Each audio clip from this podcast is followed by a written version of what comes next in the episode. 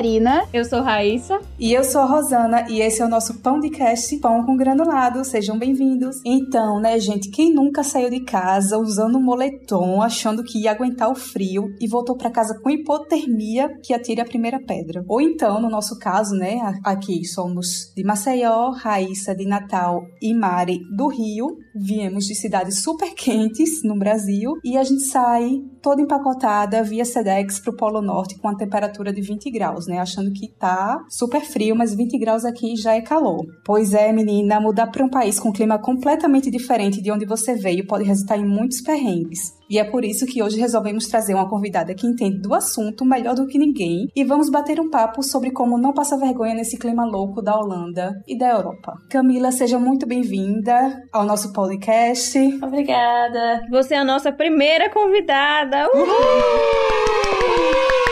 A Camila Ferrer, ela é do Ceará, formada em design de moda, trabalhou como estilista por sete anos no Brasil e hoje em dia mora em Amsterdã e trabalha com consultoria de estilo. Bem-vinda, Camila. Obrigada. Nossa! Cami, sempre tive. Desculpa assim, né? Já tô íntima, né? Porque você está aqui convidada, já vou chamar de Cami. Pode, pode ser íntima.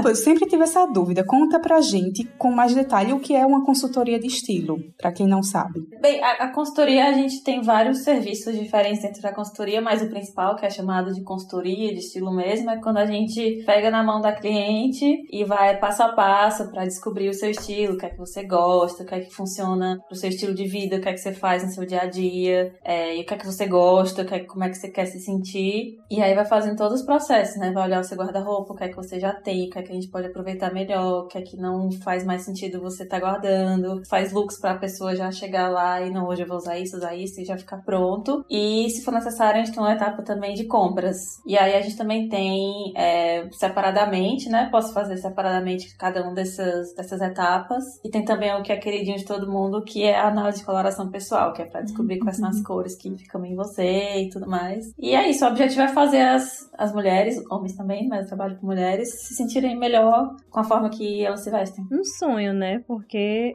se eu tivesse chegado aqui já com a noção das coisas, eu não tinha vindo com um moletom de veludo, achando que era suficiente pro inverno.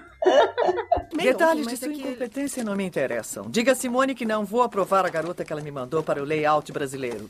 Vai fazer cinco anos que eu tô morando na Europa e eu acho que todo ano eu compro um casaco diferente, porque eu nunca acerto. Acho que ano passado foi a primeira vez que eu comprei um casaco certo pro inverno, porque eu sempre compro um estilo diferente ou um, um tipo de aquecimento diferente e, e eu não, não, dá certo. Eu tenho que trocar no, no, ano seguinte, mas a gente vai chegar nisso ainda e a Camila aqui vai estar tá bem disponível para explicar tudo uhum, pra gente. Com certeza. E eu acho que um dos desafios, um dos maiores desafios de se mudar para um outro país, é, claro, né? Né? Tem as suas dificuldades, mas de encontrar o seu estilo de novo, principalmente pela diferença de estações, né? Que a gente tem no Brasil praticamente uhum. só uma estação, calor e muito calor, tirando alguns estados que tem inverno. Verão e inferno. É, é verão e inferno. Mas aí a gente chega aqui na Europa e tem as estações super definidas. E aí, como encontrar o nosso estilo com essa diferença, tanto das estações quanto do estilo mesmo do europeu de se vestir? É, eu acho que não só o clima, né, mas geralmente essa mudança de país com a mudança de vida muito grande, né? Então, é, muitas vezes a gente muda de profissão, ou, enfim, no Brasil a gente geralmente anda de carro, que a gente anda de bicicleta, então essas coisas práticas da vida, assim, também mudam muito. E você acaba mudando as suas prioridades. É claro que a gente tem outras lojas, é, o que é legal, às vezes não, né? A gente tem clima diferente, né? Como você falou, também vindo um terra quente do Ceará. Então, essa adaptação de achar casaco e saber se vestir sem se sentir o Joey, né? De Friends, que colocou todas as roupas assim. e aí tá saindo feito uma bolinha. Ok, buddy boy, here it is. You hide my clothes, I'm wearing everything you own. Oh my God!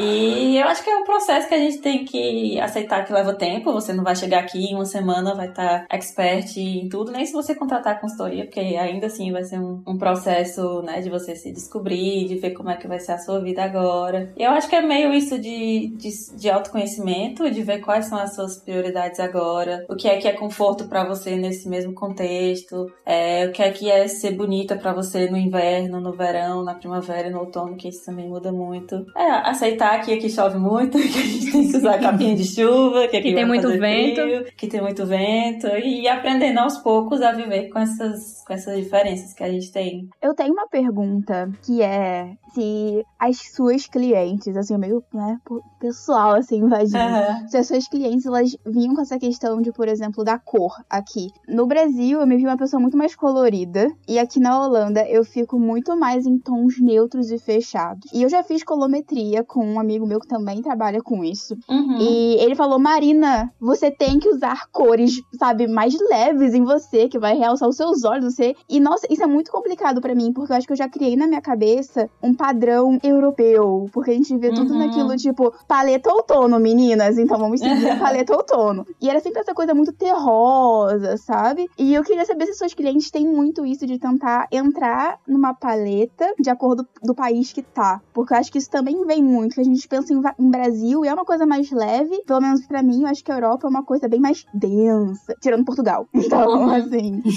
E a questão das estampas também, né? Isso. Não, 90% das clientes que vêm para mim fazer a coloração pessoal é dizendo isso. Ah, no Brasil eu usava muitas cores e não sei o quê, mas aí vindo pra cá eu tô usando muito preto, muitos neutros, e aí eu queria descobrir quais são as cores para eu conseguir comprar de novo e comprar as cores certas. E aí, geralmente, a questão do inverno, né? As pessoas tendem a usar mais preto, porque, enfim, é mais fácil de combinar. Tem muita disponibilidade de coisa preta no inverno, né? Preto, mais marinho, marrom, cores escuras. E aí, muita gente fica com essa questão, assim, de, de ter perdido as suas cores totalmente e, e querer reencontrar as cores. Eu acho que tem a ver também essa coisa do país, né? De você querer se adaptar. As holandesas são bem neutras, bem sem muitas cores, e aí acontece. E tem a questão das estampas também, que aqui são meio, né? Ruimzinhas. A gente que vem do Nordeste e do Rio tem estampas maravilhosas. E aí aqui é só uns floralzinhos assim, meio. Um, bom, estão usando muito florais agora, então eu pensei em fazer. Florais? Para a primavera? Que inusitado. Você pensa que se sair com estampa assim de arara, de, de folha, o povo vai pensar que você é a própria Carmen Miranda, né? Sim, de tucano. Não, mas esse negócio do preto é muito verdade, assim, quando chega no inverno que você olha, sei lá, você chega na estação de trem, você só vê aquela ruma de gente de preto. Velório. E aí foi, foi numa dessa que eu mexendo no celular, tava com o Tiago, o Tiago com um casaco preto, e eu saí andando seguindo uma velhinha, porque eu só tava olhando o casaco preto, assim, do meu lado. E eu saí andando e a velhinha parou do lado de uma cesta de lixo assim para fumar, para jogar o cigarro fora. E eu do lado dela, quando olha a velhinha assim olhando para mim. E quando ele olhei para trás, Tiago, a 10 metros de distância, sem fôlego de rir, porque ele tinha visto que eu estava seguindo a mulher e ele não conseguiu avisar que eu estava atrás da pessoa errada. Mas só porque você fica ali, assim, você tá olhando para baixo, mexendo no celular e todo mundo de preto. Então é muito fácil você se enganar e agarrar o braço da pessoa errada. Você tem que comprar uma capa de chuva amarela e ser o menino do Dark, né? Pra se dif Foi isso que eu comprei, exatamente. Isso que eu fiz agora, porque preciso ser um ponto de luz, né? E, uhum. e aqui também tem a questão do, do, do, tamanho, né? Dos holandeses. A gente que tem um tamanho mais, mais baixinho. e aí eu acabo muitas vezes recorrendo à sessão infantil. Só que isso não ajuda muito também porque eu tenho cara de criança. Então eu tenho, eu vivo numa luta. Inclusive, Camila, preciso da sua ajuda, porque eu vivo numa luta, assim, que a minha profissão, eu, eu sou ilustradora de livros infantis, então já é um negócio mais colorido e tal. Uhum. E aí, às vezes, eu uso já umas roupas que não, não ajudam, tipo roupa de personagem. Eu fico, meu Deus, eu tenho 27 anos, acho que, eu, que tá na hora de eu começar a mudar, mas aí eu não resisto e acabo sempre comprando coisa é, que, que acho que não condiz muito com a minha idade, mas vida que segue. Eu acho que é também uma questão de adaptar o que você gosta, né? Essa coisa lúdica do infantil, personagem e tal. Você não precisa jogar isso fora, porque é o que você uhum. gosta. Mas, né, talvez você jogar uma, alguma coisa com alfaiataria, um acessório mais, uhum. mais impactante, aí você faz um equilíbrio e não fica com aquela cara de criança, mas também não parece que você tá fantasiado de adulta, entendeu? Aí Sim. Fica... e quando é o contrário, assim, quando você é nova e quer parecer mais velha, você pode me ajudar nisso? Sim, claro. Vai sair com a agenda cheia daqui, porque eu já quero minha análise de coloração pessoal, viu? Mas eu tenho uma dúvida, porque na sua consultoria você fala que vai no guarda-roupa da cliente, vai fazer as compras juntos, e sempre que eu vejo essa coisa de fazer compra junto, eu já fico nervosa, porque eu sou uma pessoa que demora demais comprando, tenho muitas dúvidas, então vou e volto, vou e volto, então não gosto de ninguém do meu lado para não encher o saco da pessoa, sabe? Como é esse processo?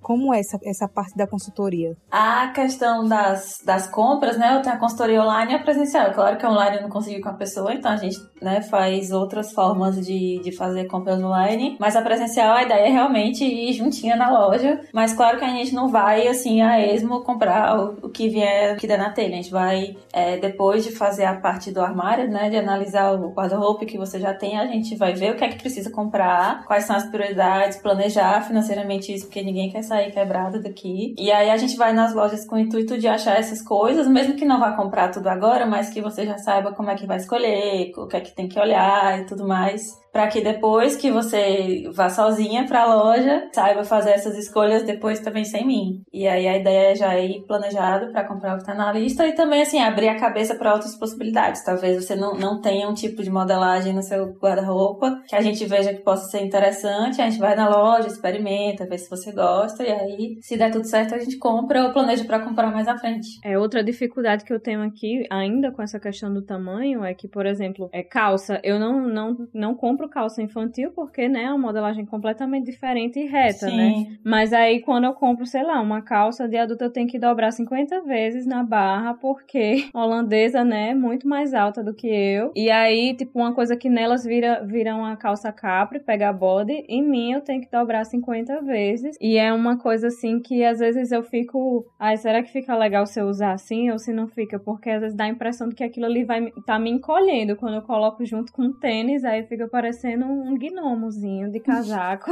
com a calça dobrada 10 metros. Eu também tenho esse problema, que eu tenho 1,60m, então também sou bem baixinha. E aí eu, eu corto quando, quando é jeans dá pra cortar, eu corto. Eu nunca levei nada em costureira aqui, mas é uma opção também, né? Tem que ser. Tem algumas marcas que tem seção petit, né? Pra gente mais baixinha. Hum, ah, as marcas japonesas, tipo a Uniqlo, já tem uma, uma, modelagem menor, porque é japonesa. Sim. E eu, eu, particularmente, eu corto, deixo desfiando mesmo, quando é jeans, assim, quando dá. Dobro. E o, o segredo do dobradinho é você deixar um pedacinho do tornozelo aparecendo, que aí dá uma sensação que você tá um pouquinho mais alongada. É tipo, hum nossa, ela é tão alta que a calça ficou curta nela. Olha o pulo do gato. Miau! Bota um sonzinho, Gabriel. Miau! Pulo do gato.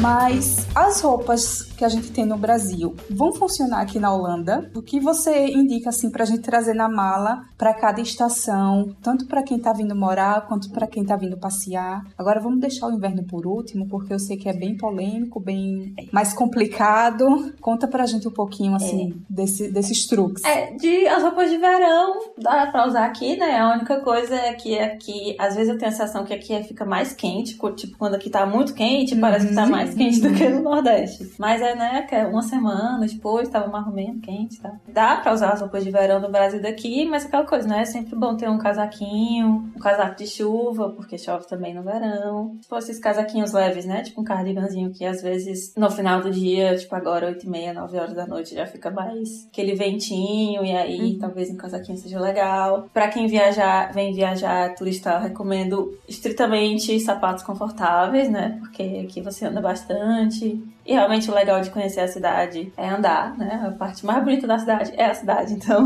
uhum. aqui é legal de andar. Uh, pro outono e pra primavera, que já são mais meia, meia estação, né? Acho que as roupas de inverno que a gente tem no Brasil servem pra meia estação daqui, porque fica naqueles 15 graus, né? Dá pra usar jaqueta jeans, blazer, você não precisa de tantas camadas ainda assim. Precisa de casaco de chuva também, porque vai chover, né? Sempre.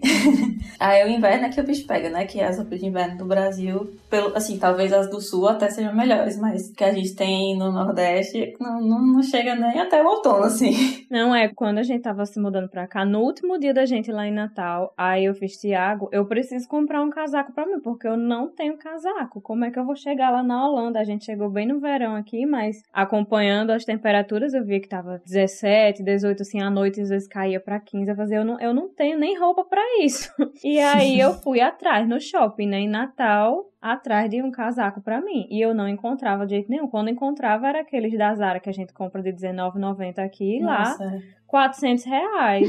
Eu fazia, eu não vou dar uma entrada num carro para levar um casaco junto. Até porque eu vou poder comprar lá, né? E aí eu fui na, na TNG, o cara, olha, isso daqui é maravilhoso. Aí é meu casaco, tipo um, moletom de veludo. Eu fiz, pronto, esse daqui aguenta até o Alasca. Porque, tipo, era o casaco mais grosso que eu já tinha tido na minha vida inteira. E aí eu cheguei aqui, eu usava ele é, pra cima e pra baixo, isso no verão, né? Todo mundo de regata, o povo tudo de biquíni no meio da rua e eu com meu casaquinho de veludo. Aí uma vizinha que mora aqui no prédio, que eu tinha conhecido, ela chegou e falou assim: falou, esse é seu casaco? Eu fiz, é. Aí eu fiz, tô pronta pro inverno. Ela, não, ela é colombiana, ela, não, menina, não dá certo. Não dá certo. Eu fiz, por que esse casaco é tão bom? Ela, menina, não dá certo. E aí eu descobri da pior forma que não dava certo. eu, eu passei por uma dessa também. É, quando eu vim pra cá, eu já tinha roupa de inverno, porque eu tinha morado um ano nos Estados Unidos. E lá o frio no inverno pega mais do que aqui, em Nova York. E aí, quando eu tava. Eu cheguei lá no verão, né? Aí cheguei com minhas roupas de Fortaleza, tinha um casaquinho cinza e um casaquinho verde. Pra não dizer que não, tinha, não era nem casaquinho, era tipo só esses suéterzinhos. Que aí deu certo, né, para o começo das estações. Aí depois eu comprei tipo um blazer, assim, comprido, preto, mas era bem fininho, com um forrinho bem fininho. Aí eu comecei a usar no outono, me achando, né, achando que tava pronto pro inverno. E aí minhas amigas comentando, aí eu não, já tenho isso aqui, tá ótimo, vou passar hum. até janeiro com ele. A minha amiga que já tinha morado fora também olhou pra mim assim, mulher, tu não sabe de nada, não vai, vai dar certo não. Aí pronto, não deu, acho que um mês depois disso, tava lá eu na loja comprando o primeiro casaco que eu vi, porque deu uma tempestade, um nevasco, não sei o que, e ficou frio do nada, e eu não tinha, não tinha roupa pra isso. Aí foi atrás de comprar. Mas aí a gente vai vivendo e aprendendo, né? Pois é, e no, chega no inverno a gente compra aquele casaco de, do boneco da Michelin, né? Todo cheio de gominhos. Acha que tá arrasando, mas depois fica, meu pai eterno, que negócio feio. Ai, como é que a gente faz para manter o estilo e se proteger do frio no inverno? Fica aí o questionamento. O casaquinho Michelin, até que ele meio que tava na moda, e apareceram uns mais diferentes, assim, mais curtinhos, tinha uns brilhosos. Na Uniqlo Eu tenho... tem bastante, né? Tem, tem. Aí tem uns que são bem mais, assim, grandão. Eu tenho um dele que é rosa, eu acho bem bonitinho, assim, eu me acho estiloso quando eu uso ele. E foi da sessão infantil. É, o meu é infantil também, de lá, que é mais barato. Pois é. E é super confortável. É, mas pro inverno tem, você pode achar um casaco bacana que você goste mesmo. Aí, tipo assim, esses mais Michelin já são mais casuais. Então, se você curtir essa vibe mais de boa, mais casual, é bacana. Mas se você quiser uma coisa mais elegante, mais sofisticada, já é legal partir para um casaco que não seja de plástico, tipo esses casacos de lã, de tecido mesmo, às vezes uma coisa mais acentuada, com uma cor mais, mais neutra, que aí você consegue ficar mais elegante. As, a velha coisa das camadas, né? Você tem que prestar atenção na camada de dentro, usar aquelas blusinhas aquecedoras. É, se você é uma pessoa que sente frio nas pernas, tem as calças também que você bota por dentro da calça. E se adaptando, né? Você pode apostar também nos acessórios, chapéuzinho, gorrinho, boina. É aquele cachecol para proteger o pescoço e tudo mais. E tem que achar um casaco à prova d'água também, né? Porque... Eu tenho esse, esse casaco do Michelin, até da Uniqlo, que ele é bem levinho e ele é mais comprido, assim, vai pro meio das pernas. Só que ano passado eu, eu achei que ele não estava muito suficiente para um dia que fez muito frio e eu coloquei o meu casaco, um casaco cinza de, de lã por cima. Aí depois eu fiquei pensando, meu Deus, será que eu tô hum, parecendo uma doida ou o menino lá de de Friends, que botou várias roupas uma em cima da outra. Dá para usar esses casacos Michelin por baixo de outro casaco ou fica. não rola? Então, dá, dá. Ele, na verdade, a gente chama em inglês o nome dele é down jacket, que é tipo a jaqueta que você usa embaixo. Então, muitas vezes você coloca ele, aí coloca um de lã, ou um de chuva, ou só aquele, uma parca por cima. Então, ele é realmente feito pra usar por baixo. Tem até loja Nossa. que vende, tipo, dois casacos em um, que é como se fosse um desse de Michelin e um outro meio que é a prova d'água por cima. E aí você pode usar os dois juntos ou os dois separados. Vivendo e aprendendo, ainda bem. Pois é. Eu só ia dar um adendo, né, que ela falou de meia calça, né, meninas? Então, eu ainda não posso comprar em loja cara, mas a minha salvação da vida foi a, a minha calça de veludinha da Primark, viu, meninas? Foi a única sim, coisa que me sim, salvou. Sim, concordo. É minha felicidade em dezembro do ano passado. Foi assim, a conquista por 7 euros, meninas. Eu fiquei muito feliz. Não, a minha tá só as bolinhas, né? Que ela vai enchendo de bolinha depois. e é, é meu look supermercado. Na época do inverno, eu só vou pro supermercado com aquela calça de pelinhos da, da Primark. E é ótimo porque tem uns tipos de meias calças que na parte do bumbum é meia calça, então você tem que colocar alguma coisa por cima. Aí eu coloco por cima o casaco e vou no mercado linda e bela, porque ninguém vai ver mesmo, não vou tirar o casaco, então a gente sai de pijama, né, por baixo, sem sutiã, ótimo, amo. Sim, é o período que, que a gente não usa sutiã, é na época do, do inverno, assim, porque ninguém vai ver mesmo. É tanta camada que não faz diferença também. Pois é. Outra coisa que, que eu ia falar é essa questão de que aqui a gente tem que mudar o guarda-roupa a cada estação. Não que a gente vai comprar tudo novo, mas a gente fica, guarda, aí depois tira, uhum. guarda com a naftalinazinha, né? Pra não, não ficar fedendo. E aí depois, quando vai mudando a estação, aí você resgata aquelas roupas que você nem lembrava mais que tinha. Uhum. E aí uhum. depois, é, aí agora eu tô num, num, num dilema assim que eu tô tentando comprar roupas que eu consigo adaptar para as outras estações. Também para não ficar é, juntando um monte de roupa roupa, porque agora quando foi na transição do, do inverno para primavera e pro verão, que eu fui pegar minhas roupas, eu fiquei, meu Deus, eu tenho muita roupa. Aí Tiago ainda achou uma mala com mais um monte de roupa que eu tinha ido, levado pro Brasil e eu fiquei, meu Deus, o que é que eu vou fazer com essa ruma de roupa? E aí é aquela coisa, quando a gente chega aqui, a gente se deslumbra com a Primark, com o preço, com as coisas. Nossa, é. E aí depois você vai vendo que você não precisa de tudo aquilo, que aquelas coisas não têm uma qualidade tão boa que você bota na máquina de lavar vai sair escangotada. Uhum. E aí, é, eu, pelo menos, eu tô numa fase de, de pensar mais no que é que eu vou comprar. E mesmo que eu pague um pouco mais, mas eu sei que aquilo ali vai durar mais, mais um tempinho. E aí, eu queria, assim, é, umas dicas para essas coisas, para você comprar umas roupas que dê, tipo, umas peças coringas. Se é que, que tem isso, assim, que dá para você usar em várias estações. É, essa história de peça coringa depende muito do estilo de cada pessoa, né? Tipo, Sim se você é mais, mais básico, mais elegante, vai depender muito. Mas eu também, particularmente, também gosto de que o meu guarda-roupa não precise ficar trocando tanto, tipo, ter coisas que, que dê pra usar em, em todas as estações. É claro que, tipo, rasteirinha você não vai usar no inverno, né? Senão você vai perder seus pés. Mas eu gosto de ter esse guarda-roupa assim. Eu acho que você tem que, quando for comprar, pensar como é que eu vou usar essa roupa é, no inverno. Tipo, uma camiseta branca básica como eu tô aqui, eu uso no, no inverno, no verão sem nada. Mas aí no inverno eu consigo colocar uma coisinha por cima, uma calça jeans com uma meia calça, com uma bota, não sei o que, e usar também. Mas se eu comprasse um vestido daqueles que a gente gosta muito no Brasil, cheio de recorte, com um negócio aqui na lateral, com uma cordinha, com não sei o que, é impossível de adaptar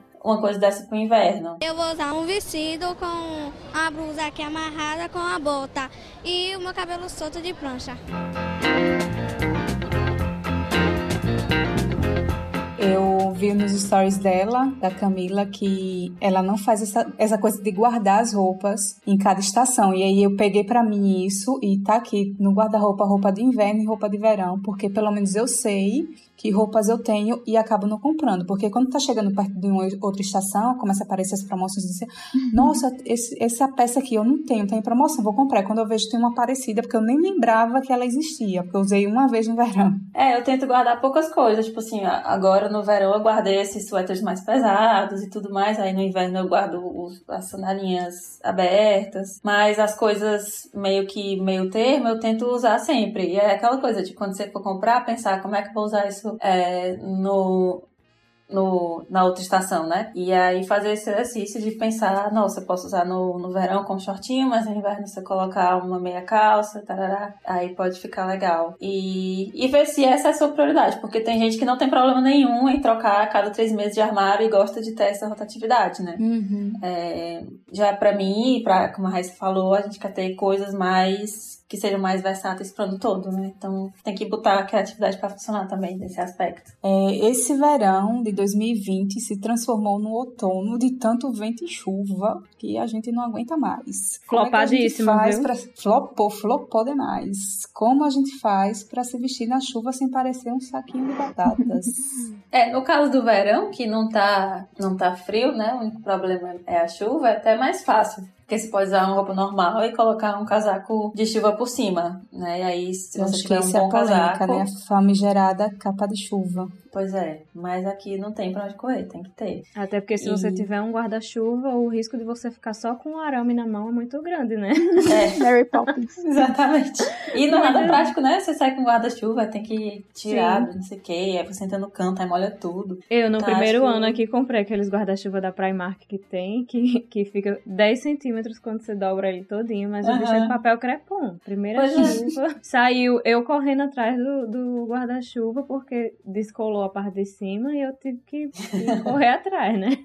A gente aqui comprou aquele que é todo aerodinâmico, assim, que ele é meio assimétrico, aí dizem que é melhor pra chuva, mas acho que deve ter usado uma vez só pra dizer que presta, mas depois você não sai com ele na mão. E às vezes assim, você sai, aí não tá chovendo. Aí quando você volta, tá chovendo e você não levou guarda-chuva. Então é melhor se você sair de casaco de chuva é mais fácil, né? E sem parecer um saco de batata, acho que você pode escolher um casaco de chuva legal. Tem muitos, muitas lojas que tem esses casaquinhos, você pode escolher numa cor que você gosta, é, numa modelagem tem mais curtinho, mais comprido, tem a cinturada, tem uma cinturada, dependendo do que você gosta, você pode adaptar. E tem coisas que a gente tem que aceitar, que o cabelo vai ficar bagunçado, não tem jeito.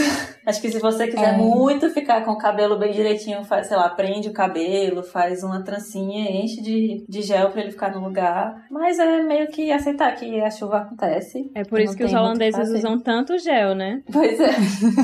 Eu descobri ultimamente porque as holandesas andam sempre descabeladas e sem maquiagem. Não que elas andem feias, né? Tá um descabelado tão bonito que a gente, assim, tenta atingir ali. Mas é porque na bicicleta, né, bicho, o vento bate, o cabelo voa e eu tava lá toda maquiada de rímel, delineador e o vento batendo, meu olho escorrendo. Quando eu vi, eu cheguei um panda em casa, todo mundo me olhando na rua, pensando que eu tava chorando, mas era o vento. Não tem como andar de bicicleta e maquiada. É assim, ao natural mesmo e tá ótimo. Pois é, tem que incorporar um pouquinho dessa, desse mindset holandês de andar mais simples, porque tem coisa que as, E vocês, meninas, vocês gostam do, do estilo dos holandeses de se vestir? Qual, qual foi a primeira impressão, assim, que vocês tiveram? Você, Mari, o que, é que você achou? Eu me senti intimidada, tá? Eu me senti também. Muito são muito intimidada. altos, assim. Tipo, tem umas holandesas que pra mim, no meu contexto, é muito cafona, mas em geral, eu gosto muito dos estilos dela. Eu só não suporto a estampa de oncinha. Eu não suporto mais ver estampa de oncinha. Tem que ter, né? A jaqueta preta e estampa de oncinha. Não, é o kit, isso? o kit, o, starter pack, como é que fala? Da- das holandesas. Às vezes é a, a calça jeans com a jaquetinha preta de couro e uma. A botinha. A botinha da Dr. A Martin. botinha. E. E o Adi- e- ou o Adidas branco, né? O ou Adidas branco. branco, ou então Vans. E também elas usam muito aquelas calças mais, tipo, boca de sino, né? Com É, tênis. preta. Mas eu adquiri esse estilo, viu? Eu tentei usar, fico parecendo uma roupinha de bujão, assim, porque eu fico pequena com a calça, assim, abrindo, mas não, não, não rola muito. Nossa. Mas eu gosto da forma como eles se vestem, eu acho, eu acho interessante. Inclusive, Tiago, ele foi muito influenciado pelos, pelos holandeses, porque tinha muita coisa que, por exemplo, no Brasil, pra ele usar era inconcebível, tipo, dobrar a barra da calça, é, usar umas, umas jaquetinhas, uma coisa mais descolada. E aí ele não usava lá, nunca tinha pensado em usar. é, e aqui, quando ele chegou, a mente dele abriu, tanto que quando ele foi de férias pra lá, todo mundo ficava, menino, Tiago, o que foi que aconteceu com você? Ele tá usando sapato social marrom também.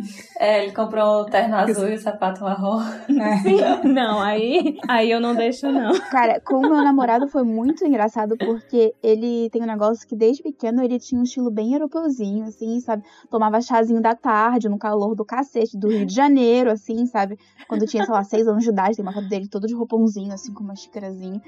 E aí, quando ele chegou aqui, ele ficou, assim, contemplado. Que assim, meu Deus, vou poder usar o suéterzinho com a coisa social saindo bonitinha, não sei o que, o sapatinho social. E eu só olhando ele assim, tá bom. E eu tentando encontrar meu estilo, né?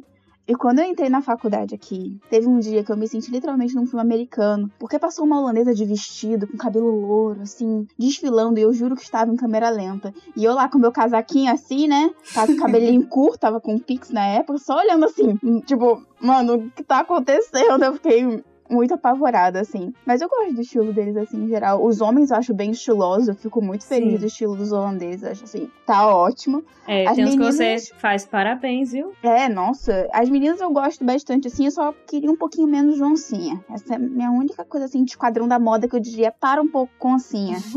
Procure outras estampas. Não é feio, mas todo verão é assim, todo verão, é isso. Eu já peguei o, o estilo do dia a dia de ser calça jeans, o tênis branco e a jaqueta de couro preta, porque mais básico que isso, impossível. Você consegue combinar todas as camisetas, todas as blusas, to todas as calças. Então eu tô sempre desse jeito. Vai ser difícil me tirar desse, desse limbo.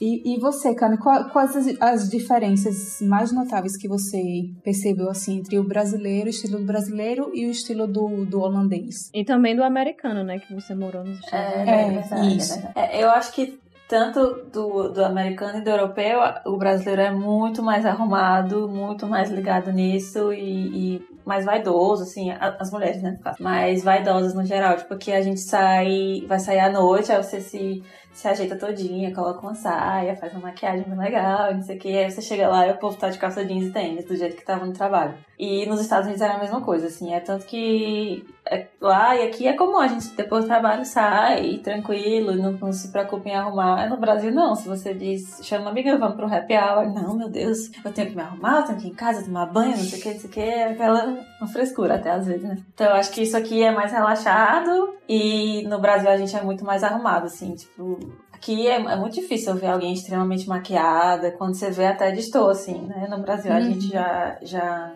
já liga muito mais para isso. Acho que, tipo, procedimentos estéticos, toda essa coisa de se preocupar Fazer muito, as unhas. Fazer as unhas, se preocupar muito com unha, depilação, tarará, é muito, muito de brasileiro e aqui você nem liga, assim, você se desprende total dessas coisas. E é uma coisa que a gente assiste muito nos filmes e vê o pessoal nos Estados Unidos, na Europa, super produzido, tipo, o Diabo Veste Prada, e a gente acha que vai chegar aqui e vai ser assim, né? Passando Miranda Priestley no meio da rua e, ou a Anne Hathaway desfilando com o Dior. E você traz suas botinhas, salto, berecotecos, fica toda enfeitada e você sai que nem uma palhaça na rua, destoando todo mundo, porque ninguém se veste assim. É, porque primeiro, salto, salto eu não acho uma coisa muito boa para você usar aqui, principalmente se você depende de transporte público e anda muito a pé, porque os calçamentos, uhum. do tempo que Jesus pisou na terra, às vezes assim, muito desregular, a gente perdeu duas malas quando chegou aqui, porque tinha que ficar andando e com as malas do Carrefour e, e aí as bichas se desintegrando no meio do caminho por causa do tipo da calçada. Aí eu fico imaginando você de salto, assim. Quando você vê elas de salto, normalmente são aqueles saltos mais grossos, né? Porque também para andar de bicicleta, que elas andam de bicicleta de salto. Mas ela é exatamente isso. Você só se torna holandesa depois que você passa desse processo. Não adianta ter não, visto. Eu, então eu Tem não, que passar pela bike. Não, não vou. Eu tenho um total de zero saltos. E andar de bicicleta de saia. E vestido é, curto sim, de sim. bicicleta. Isso eu já passei. E até hoje você nunca tinha ouvido falar sobre mim? Não. E você não tem estilo e senso de moda? Acho que isso depende do que considera... Não, não. Não foi uma pergunta.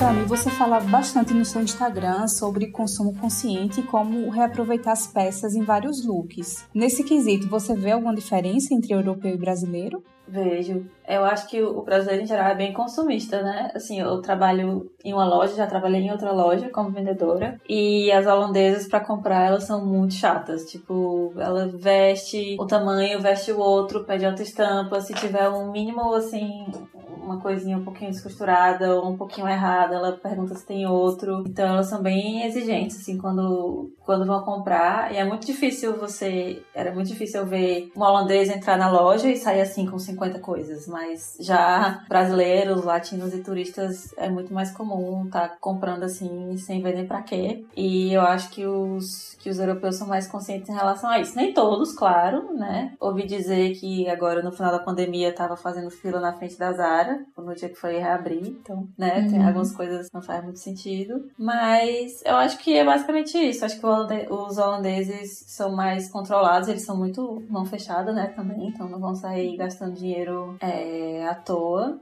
E os brechós acho... também, né? Que aqui tem mais essa cultura de brechó e coisas de segunda mão. E aí é. eu acho que isso já ajuda mais. Porque no, no Brasil, muitas vezes, você comprar coisa de segunda mão, você fica, ai, não, imagina, não sei o quê. Até coisas de casa mesmo, móveis, tudo, que, que é uma das coisas que eu mais gosto aqui, são aquelas lojinhas, os cream lopes, né? E aí tem muito esses brechós também de roupa. E eu acho, eu acho bem legal essa cultura deles de também, apesar do, do consumismo ser uma coisa, acho que global, Uhum. mas é, ter um pouco dessa, dessa consciência, porque muitas das coisas que a gente vê, por exemplo, que aqui faz parte do estilo de vida, às vezes no Brasil chega de uma forma muito mais elitizada, porque você vê, às vezes, muitas vezes os, bra- os brechós no Brasil, que chega, sei lá, principalmente as famosas vão lá no Instagram, gente, fiz aqui, tô desapegando.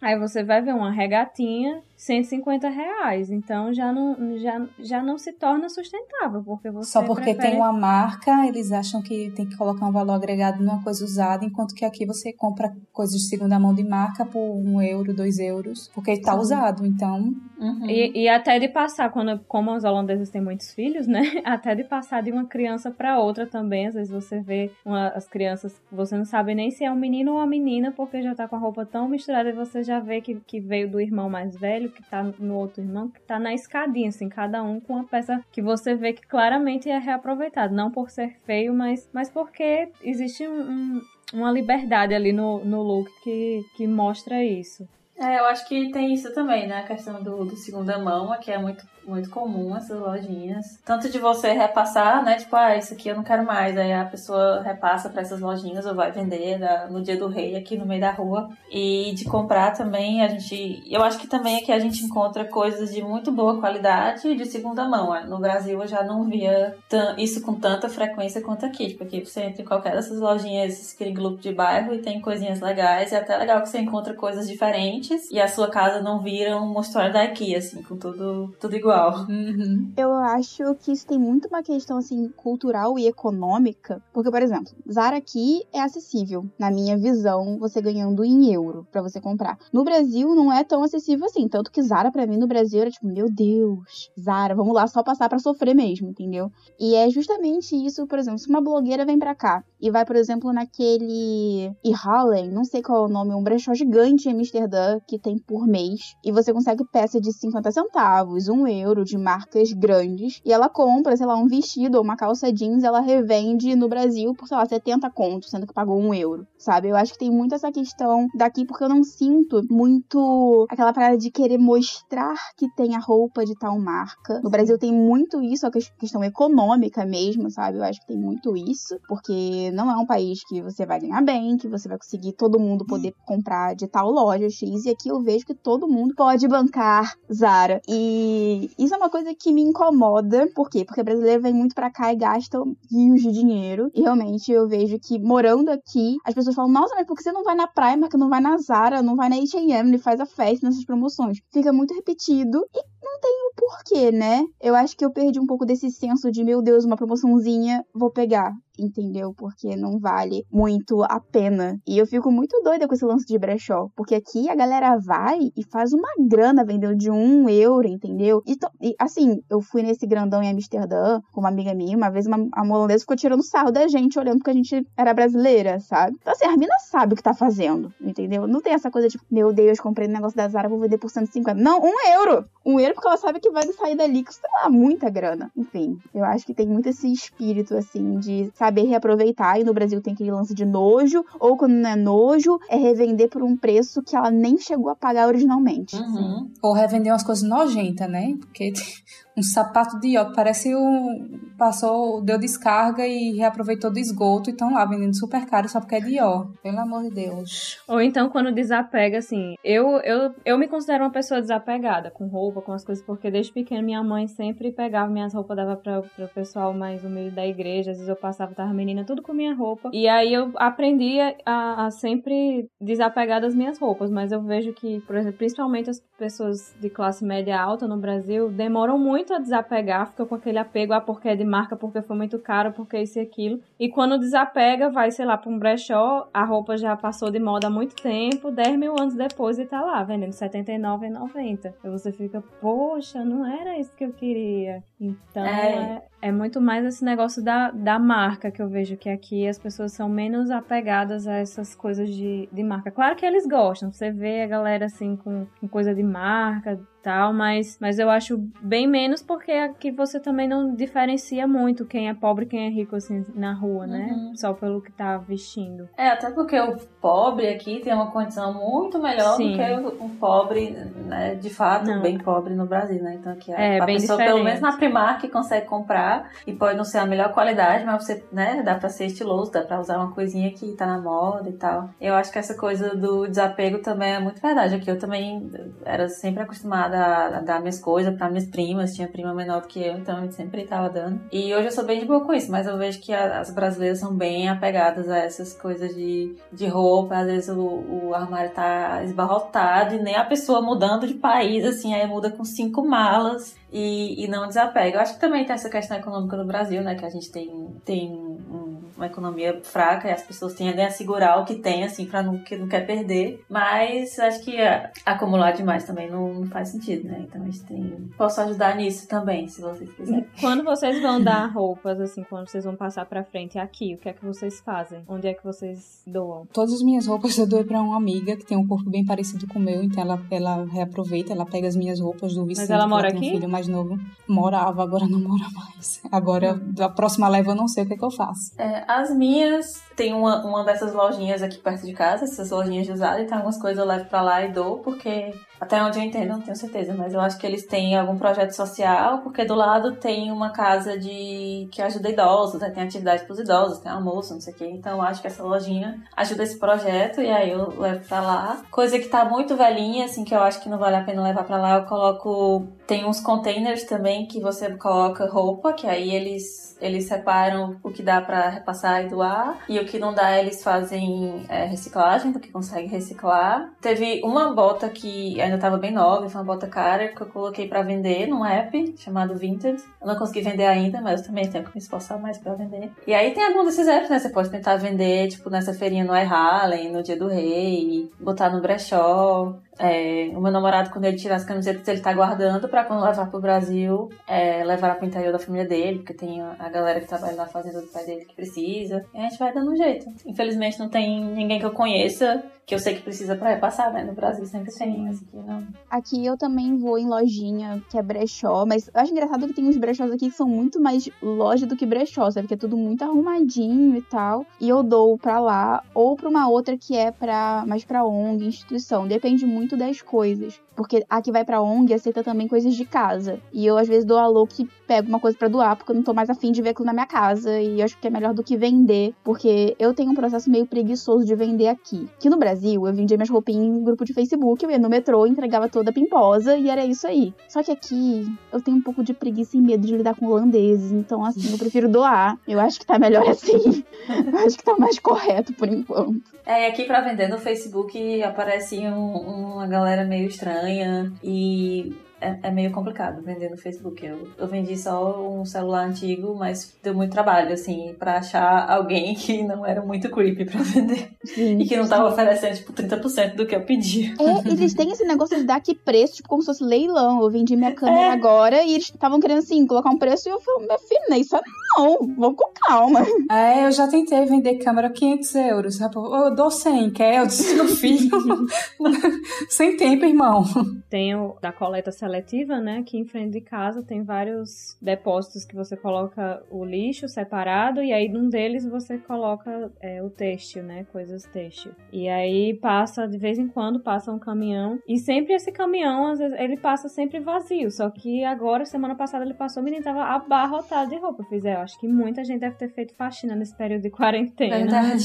Deve ter desapegado muito. E aí eu ficava, pra onde será que vão essas roupas? E aí o, o um amigo meu que que, é holandês, ele falou que, que eles é, separam as melhores que e vão para esses brechós, para essas lojinhas de coisa de segunda mão, e, o, e a, as, as outras eles mandam para países tipo da África e até mesmo da América do Sul. Ele disse que até o Brasil recebe essas roupas, e as outras eles reciclam para fazer bolsa, para fazer coisas de tecido reciclado. Aí eu, legal.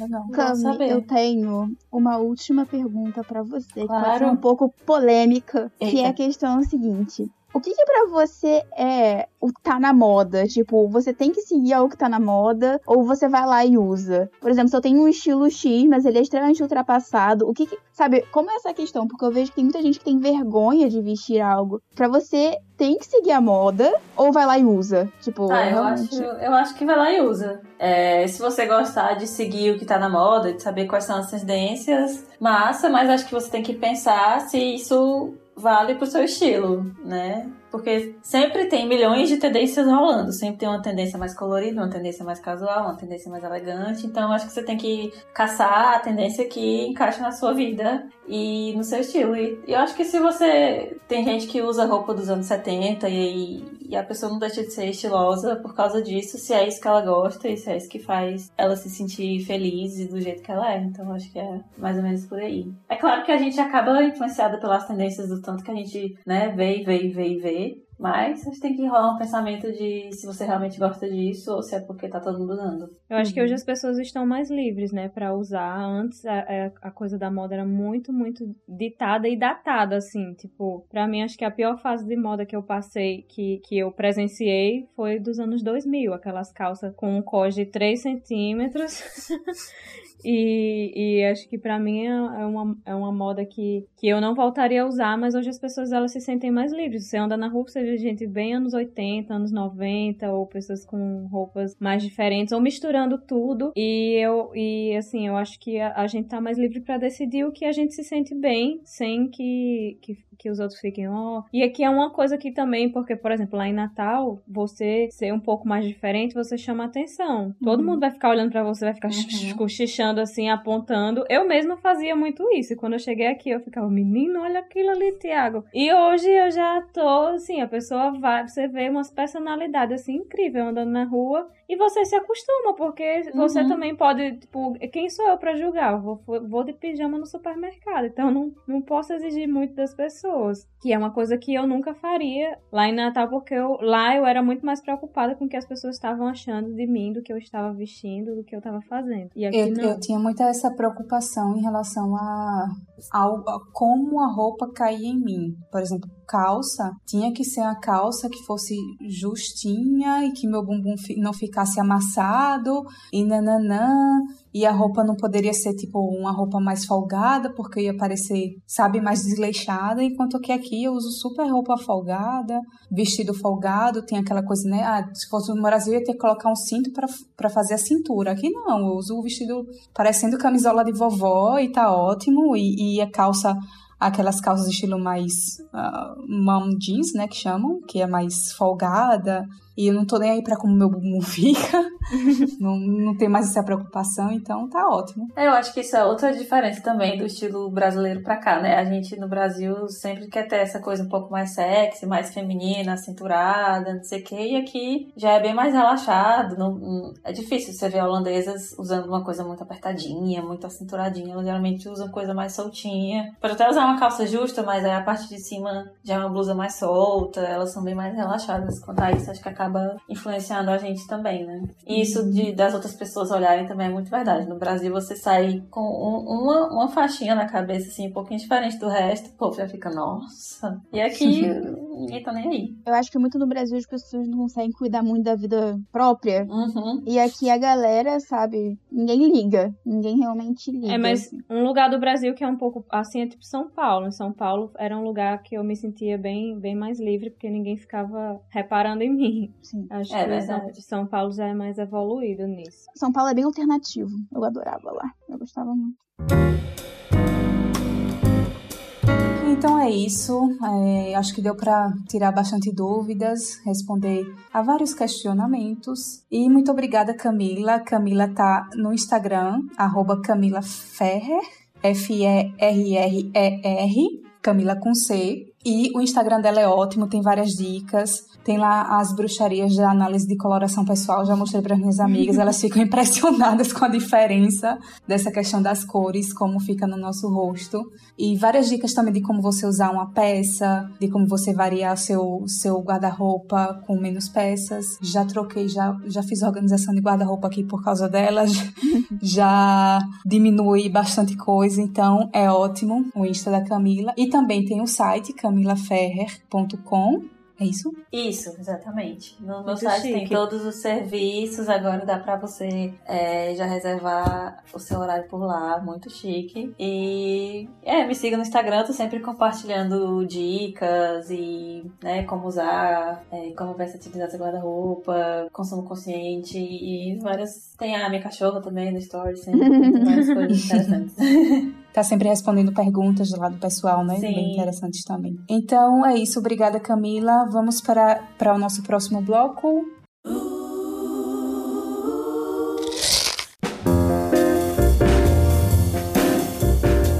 agora, o nosso momento final, a nossa chuva de granulado que temos todos os episódios. Para quem não lembra ou quem tá aqui de visita, que é a primeira vez, é, a chuva de granulado é alguma coisa que a gente achou legal, que aconteceu na semana, alguma coisa que a gente viu, que a gente curtiu. Então, a minha chuva de granulado é, de, é, desse episódio vai para a exposição de Caravaggio e Bernini que está no Rijksmuseum, que eu tive a oportunidade de ir no sábado e eu achei simplesmente incrível. Eu ainda não conhecia o, o carinhosamente chamado, né? E, e eu fiquei assim maravilhada. Eu fiz o, um, uns stories que bombaram com toda a minha interpretação das obras de arte, muito profissional. E, e assim, Não sei explicar, queria ir várias e várias vezes. A exposição tá lá no museu até, se eu não me engano, até dia 13 de setembro. Então, se você tiver a oportunidade de ir ver essa exposição do Caravaggio e Bernini, é Bernini ou Benini? Acho que é Bernini. Bernini. Então, vocês não percam tempo e vão lá ver. Aproveite que agora tem menos gente, menos turistas, dá pra ver as coisas com mais calma e se emocionar. Eu fui ver essa exposição e achei maravilhoso que era bem controlada a entrada, então tinha muita gente assim na Sim, sua frente, sim. você conseguia ver tudo claramente sem precisar ficar se esgueirando, então foi é, realmente maravilhoso. É, Eu vi ano passado também, é muito boa. Acho que ela tá desde é também um ano, né? Eu acho que vi ela ano passado, em outubro. Eu, eu soube recentemente, aí eu, eu pensava que era, que era algo novo, mas pode ser que esteja já desde bem antes da, da pandemia, né? Uhum. E para quem quer ver várias vezes, faz um Museum Card. Museum Card, que aí você paga uma taxa anual e pode ir quantas vezes quiser. De graça. De graça não, pagar a taxa anual. Então, gente, a minha chuva de granulado vai pro momento, assim, que a minha TPM tava batendo. Fiz um ensaio e a minha cliente me deu um pão de mel. E assim, eu queria muito comer um pão de mel tem muito tempo. Mas não é um pão de mel qualquer, é um pão de mel que tem doce de leite dentro. Eu fui no céu e voltei. Esse vai ser um momento, assim, de publicidade, tá? Pode mandar mimos. Arroba Honey Cake and. Minha filha, fui no céu e eles também fazem pão de queijo personalizados com tomate, orégano, azeitona, tudo que tem lá. E foi, assim, uma chuva de granulado muito bem recebida, porque eu tava sedenta por um docinho. Então, assim, foi, foi chuva de pão de mel quase, né? Porque fiquei, assim, muito feliz. Esse foi o meu momento. Foi ontem, mas foi o meu momento. É isso. Você, Rosana, por favor, me dê uma chuva de granulado também. Diga-me. Ah, minha chuva de granulado, vocês sabem que eu sou. Vocês sabem não, vocês aqui no, do podcast, porque o povo não sabe. Que eu sou muito série maníaca, muito fanzoca de séries, mas ultimamente tava muito sem saco de assistir. E aí resolvi assistir uma série da Netflix chamada O Expresso do Amanhã. E é Topster, cinco estrelas. Já vou convidar Tiago pra assistir junto comigo. Eu comecei a assistir essa e achei legal. Ela é boa mesmo. Não sei por que que não terminei, mas é boa. Eu ainda não terminei, tô no, sei lá, no quarto, quinto episódio, mas eu sinto que, que a bicha vai ser, ter um final bom, um final bom, porque cada semana eles soltam um episódio. E eu vou resumir assim história, que é no mundo pós-apocalíptico, que enfim, com o aquecimento global, os cientistas é, quiseram reverter e aí tentaram resfriar a Terra, só que deu tudo errado, cagaram e aí congelou tudo. O povo tava prestes assim a morrer, não ter mais vida na Terra. Só que aí teve um cara muito visionário que, que percebeu que ia dar errado e construiu um, um trem de mil e um vagões para a humanidade sobreviver lá, tipo uma arca. E, nesse, e lógico que nesse trem tem as divisões de classe, né? Tem o pessoal da primeira, segunda, terceira classe e tem o pessoal do fundo, que são as pessoas que não compraram a entrada, o bilhete de entrada e invadiram meio que tomaram os últimos vagões. E aí a série conta a história dessa, dessas pessoas que estão lá no, no, trem tentando sobreviver e acontece um assassinato e tem um detetive que é lá do fundo que ele é chamado para investigar essa morte e aí começa né, a revolução deles quererem tomar o trem isso tudo não é spoiler não, porque é tudo no primeiro episódio. E eu tô no quinto e as coisas estão acontecendo assim bem rápido e é bem, bem legal. Existe um filme que foi feito pelo diretor, mesmo diretor do Parasita, mas também o pessoal disse que não é muito bom, mas eu vou tentar assistir, né, porque o cara é muito bom então. Vale a pena Expresso do Amanhã na Netflix. Attention all passengers. Wilford Industries wishes you good morning.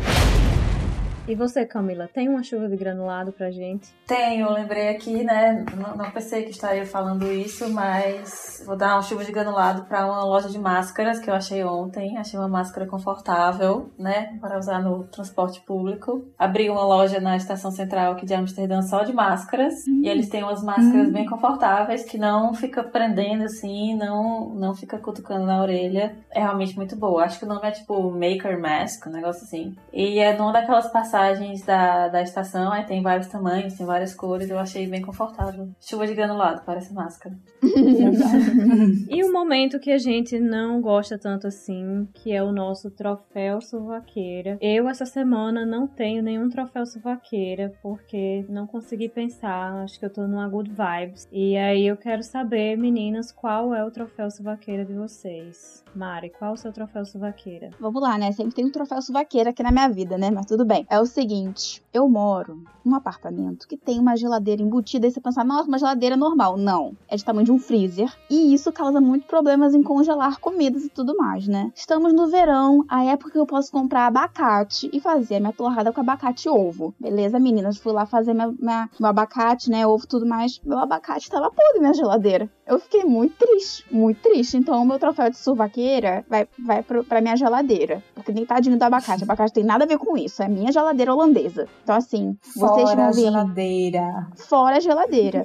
vai vir pra Holanda, checa se vai ter uma geladeira de verdade. E não um armário geladeira, porque eu só sou. Mas todos são armários geladeira. É, todos são assim. Todos Gente. são assim. É muito difícil encontrar uma casa que tenha uma, uma geladeira, geladeira aquele padrão que a gente é acostumado, né? A daqui é o, o congelador do tamanho de uma caixa de sapato. Nossa, é e isso. E aí só cabe uma caçamba de gelo e só. Gente, e aí eu, eu tinha que escolher triste. Entre o sorvete ou, ou colocar outra coisa. Aí nesse, sorvete? nesse é, então, aí nesse período de pandemia que a gente tinha que ir bem menos ao supermercado e precisava armazenar de uma forma melhor, a gente comprou no Bol um, um freezerzinho e aí foi o que salvou a nossa vida. Então agora eu tenho muita opção para poder congelar as minhas coisas sem precisar ficar sofrendo. Queria. Um dia vai.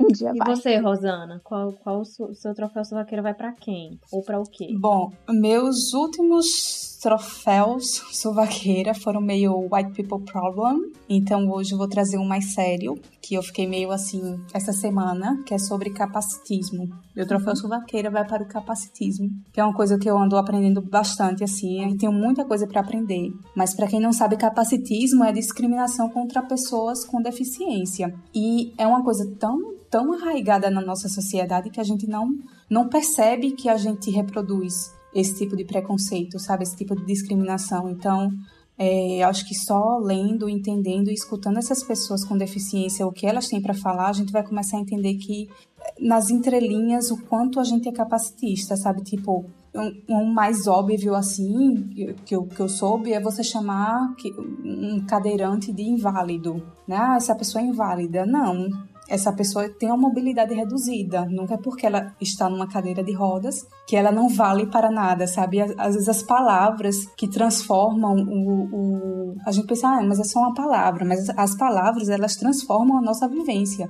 uhum. né? Ela se adapta à nossa vivência. Tava até rolando no Twitter uma, um, eu não sei falar em inglês essa palavra, um fio é, sobre como o capacitismo é tão arraigado na sociedade que ele é capaz de apagar as características de figuras históricas a Frida Kahlo ela tinha uma deficiência física, ela, ela não, ela teve a perna amputada e ela passou a pintar depois que estava acamada. Mas a, a sociedade apaga isso dela. Ela pintou quadros, ela na cadeira de rodas, ela com, é, com a perna com Aquele a prótese, também. isso com a prótese, isso. Só que a sociedade meio que só, pinta, só mostra o rosto, né? É uma figura pop agora, mas é só o rosto da Frida Kahlo. Já vi, sei lá, camiseta de Frida Kahlo na bicicleta, na bicicleta sabe? Sim.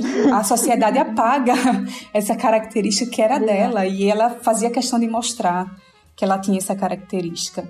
Então, isso também é um capacitismo, que é o, a pessoa acha que, o, que é difícil associar a excelência e o talento com a deficiência física. Então, é isso. Tem um arroba no Twitter, eu queria Agora é a minha chuva de granulado, eu voltei. Que é um arroba no Twitter, que é da Mariana Torquato, que ela fala muito sobre capacitismo. Então, para quem quiser seguir, é bem interessante que o arroba dela é vai uma mãozinha aí. Uhum. Mãozinha, né? Junta o mãozinha com aí com um A só. Então, assim, é bem interessante seguir ela para aprender um pouco mais sobre isso. É, eu acho que eu segui, você deve ter compartilhado alguma coisa dela e eu segui. Se eu não me engano, sim, ela é sim. é youtuber também. Eu sim, ela, sim, é ela, é bem, ela é bem famosa nessa, nessa questão de, de, de falar sobre as pessoas com deficiência. Não só com deficiência física, mas com, enfim, pessoas neurotípicas. Interessante. Eu mesma não sabia que a, que a Frida era deficiente. Pois é, muita gente não sabe porque apaga, né? Apagado. Ela teve pólio, né, quando era criança uhum. e depois também, é, acho que na adolescência dela, ela sofreu um acidente de trem e uma barra de ferro atravessou o corpo dela então ela ficou muito, muito tempo acamada e aí ela usava uns coletes de gesso também. Então é bem característico que ela pintava também esses coletes. Ela começou a, hum. a, a pintar bem mais também quando ela estava nesse período de, de recuperação. E é uma coisa que, por exemplo, eu como artista, eu vim descobrir um dia desse, porque realmente as pessoas não falam. É, Frida se tornou um ícone realmente da, da, cultura pop, que as pessoas fazem reprodução de várias várias coisas, mas a história dela mesmo não tem, não contam. Então é isso, todo mundo deu o seu. Ah, não, tem a Camila. Eu vou dar meu troféu vaqueira para os mosquitos do verão. que a gente passa o ano inteiro sem poder abrir a janela, e quando pode, os mosquitos invadem a sua casa, a cachorro fica louco atrás do mosquito. E não é legal. Já, já sofri muito com mosquito no Brasil, chega. Aquelas moscas aqui do tamanho do jet ski, né? Sim. A bicha entra verde assim, na gente, sua as casa. vespas, não vamos esquecer das A gente chama de dinossoca. Essas moscas. dinossoca. Fora mosquitos. Fora Já. mosquitos.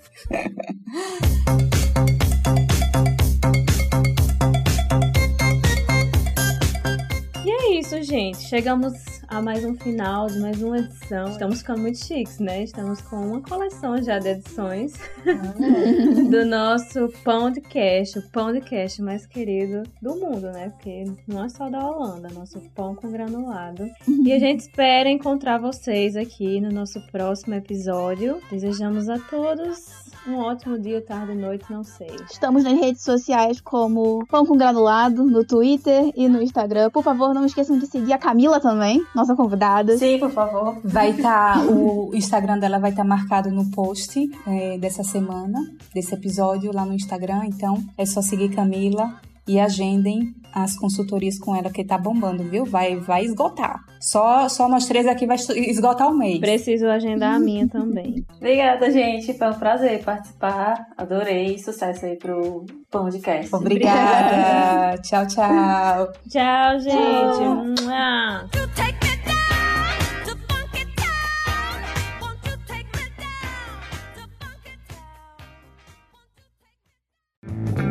Esse podcast foi editado por Estúdio Dispare.